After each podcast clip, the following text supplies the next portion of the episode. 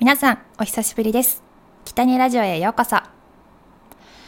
この度、令和6年能登半島地震により被災された皆様、並びにそのご家族の皆様に心よりお見舞い申し上げます。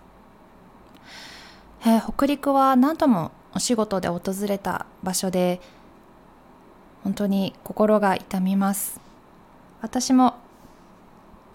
えー募金という形で被災地に力を送らせていただきました。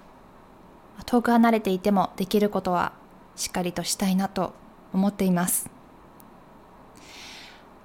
心が痛むニュースが本当に多くてなかなか動き出せずにいたんですが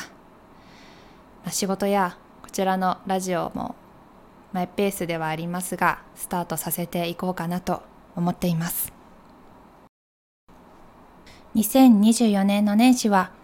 避難用の持ち出し用袋のグッズ見直しをしてみました。何があって何がないのかっていうのをチェックしておく必要があるかなと思ったからです。え避難用持ち出し袋は用意はしていたんですがえ気づけば水の期限が切れていたりとか懐中電灯もチェックしたら壊れてつかなくなってしまっていたので新しいものを袋に入れました。えー本当に何があるかわからない世の中で、まあ、被災してしまうのが夏なのか冬なのかっていうのもわからないですしあカイロも入れました。今回こういろいろ調べていて SNS で見かけていいなと思った方法がありました。よく100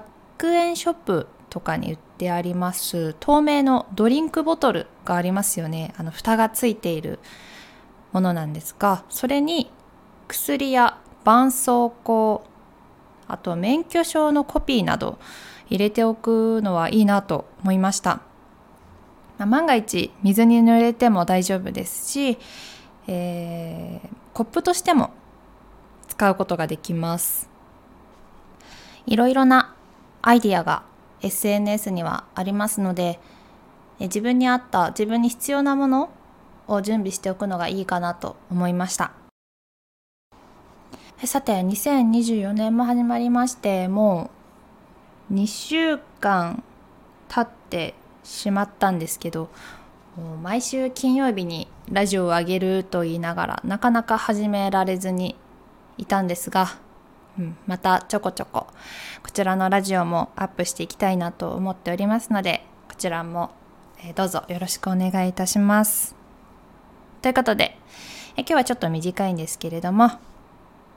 お話聞いていただきましてありがとうございました。また次回の放送でお会いしましょう。北にゆりでした。